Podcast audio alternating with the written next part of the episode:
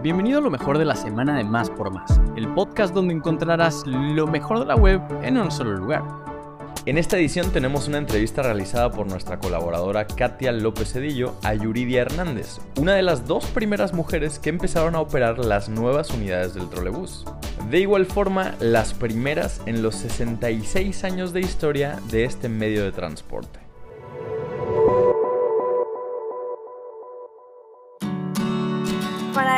Resaltar que son las primeras eh, conductoras de una unidad de trolebús, cosa que es muy interesante, porque no digan que las mujeres no son las mismas.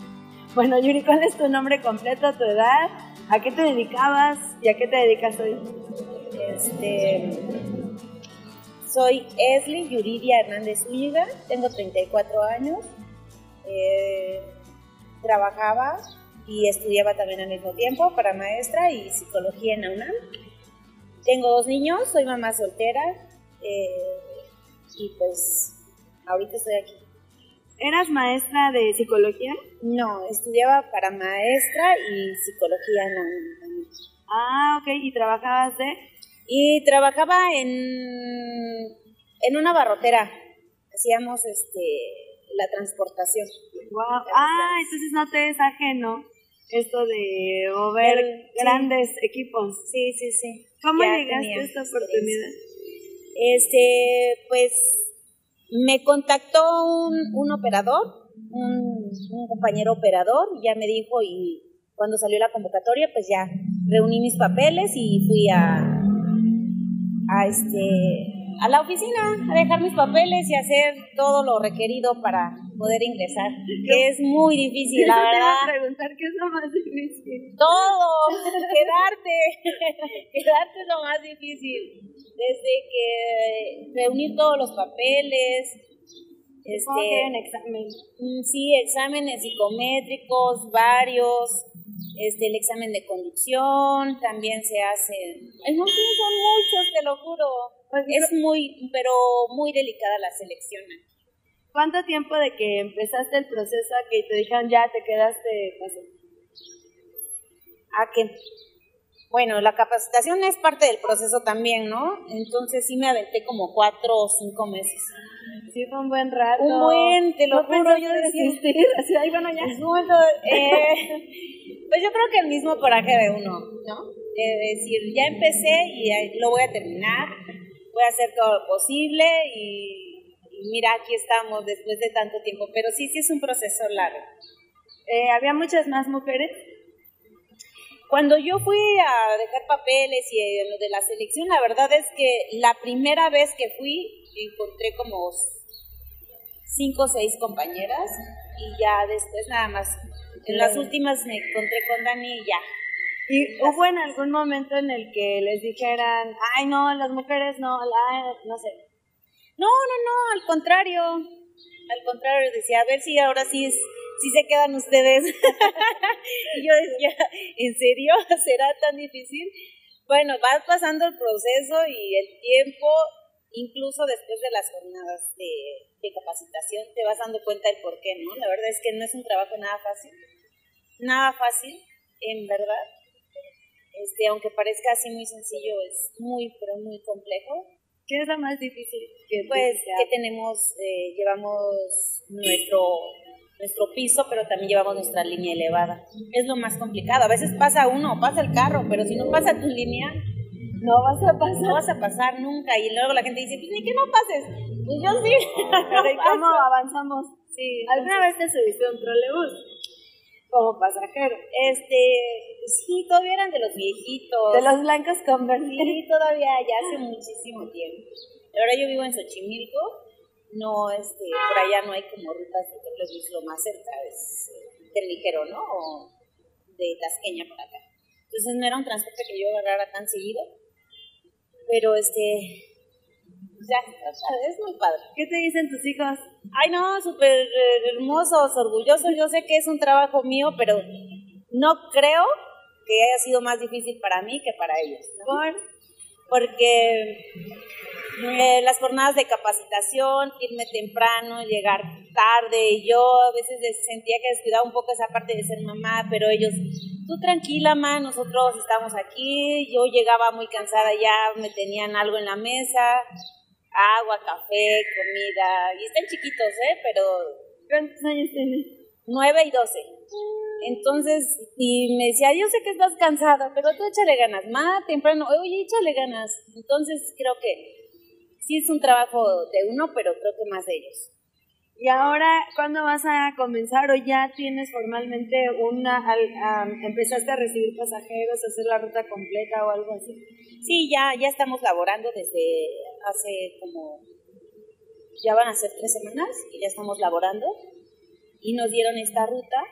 Y este, no, pues obviamente es diferente, ¿no? Entre, entre la capacitación y el, y el ya ejercerlo, pero tampoco sale tanto de la realidad, o sea, nada más es pues, acostumbrarse, adaptarse al día a día, pero todo muy bien.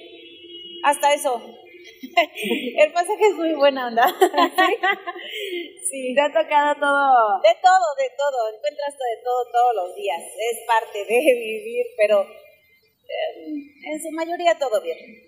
De alguna manera estás moviendo, pues no solo la gente, ¿no? Sus motivos, sus, sí, sí, muchas más cosas que nada más trasladar. Pues. Sí, sí, de todo, de todo te encuentras y pues tienes que ser un poco empático con todas esas situaciones, ¿no? Que es complicado, no siempre se puede hacer, pero pues tratar de ser un poco empático con todos.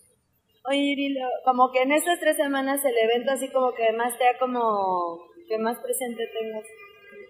Este, por triste, por chistoso, pues, por... Eh, pues mira, yo creo que lo algo que quisiera resaltar es esa parte de ser mujeres, ¿no? Porque me se han subido conmigo personas y en su mayoría mujeres y luego se dicen, oye, qué padre, nunca había visto conducir a una, a una mujer trolebús. Yo, ay, qué bueno señora, muchas gracias. Y, ay, no, qué buena onda muchacha, qué bueno, qué bueno que estás. Entonces, eh, comentarios también entre chicas, oye, es muy difícil, oye, ¿y qué piden? Oye, y preguntan, y preguntan, y eso es bueno, ¿no? No siempre, a veces no, no estamos en algún lugar por falta de oportunidades, por falta de conocimiento de muchos de este tipo de cosas, ¿no? Pero yo creo que hay muchas personas allá afuera siendo capaces de hacer estas cosas. Nada más es, es ese empeño y sí, mucho, mucho, mucho, mucho.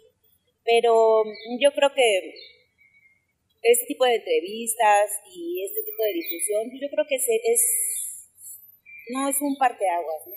Mucha gente en casa, lo, desde su casa puede ver y va a decir, ah, pues yo también puedo, y puedo ir y puedo hacer el esfuerzo, ¿no? No es fácil, pero aquí está uno. Oye, y por último, ¿a qué hora empieza tu día y a qué hora termina? Ay, no, eso sí está medio complicado. Mi día es muy, muy temprano, pero mi jornada la hora la empieza más o menos a las 6 de la mañana y ya termino como a las 4 más o menos. Pero entonces, para que empieces a las 6, ¿tú te paras a las 4? No, yo me paro a las 3 todos los días. Salgo de tu pobre casa a las 3 y media para poder llegar aquí al depósito a las 6 y ya poder salir a laborar. Sí, está complicado. La verdad es que ese es, eh, estoy un poquito lejos de mi casa, pero aquí anda uno. ¿Cuál sería lo que tú quisieras lograr? ¿Qué proyectas a través de pues lo mucho que te costó obtener esto? No creo que digas, ay, bueno, un mes y ya, o sea. No, no, no. Aparte este trabajo es un trabajo, lo hemos platicado siempre aquí entre los compañeros, que ese es un trabajo para toda la vida, es un trabajo muy noble, muy bonito. Eh, y yo creo que desde que entras a este trabajo, en verdad, yo creo que viene uno con la mentalidad de, de hacer aquí toda tu vida, ¿no? De trabajar hasta, hasta el último día. O hasta que se, lo, se le permita a uno. Pero, pues sí, hasta que pueda ya irme a descansar a mi casa. ¿Es difícil mover una unidad así de grande? Pues no creo que la palabra correcta sea difícil, pero es complejo no es como nada más decir, ay, voy a conocer. Uno dice luego, ah, yo aprendí hace mucho tiempo a manejar, pero es más que eso. Es más que eso, porque te digo, tenemos un, todo un conjunto de, de, equipos que traemos en la unidad para la línea elevada, para pues para cuidar de nuestros usuarios, espejos, no puedes dejar de ver tus espejos, tu, tu tablero, no es como nada más ir viendo para adelante. No, no, no. Por último, ahora sí, petición a los pasajeros. Si les pudieras pedir algo. Ay, pues yo creo que eh, quizás un poco de empatía, ¿no? Es lo que te comentaba, todas las situaciones son diferentes, tanto para el que quiere subir cuando ya nos vamos, como el que quiere que te apures más y todo, ¿no? Pero te digo, tratamos de ser empáticos con eso y yo creo que nada más es eso. Ayer platicaba justo con una señora y le comentaba que a veces nuestros ritmos de vida o los problemas que uno trae, ¿no? Pero pues nada más eso. Y no nada más a los pasajeros, a todos. Porque con otros vehículos, con los mismos peatones, con todo, pero se aguanta, se aguanta.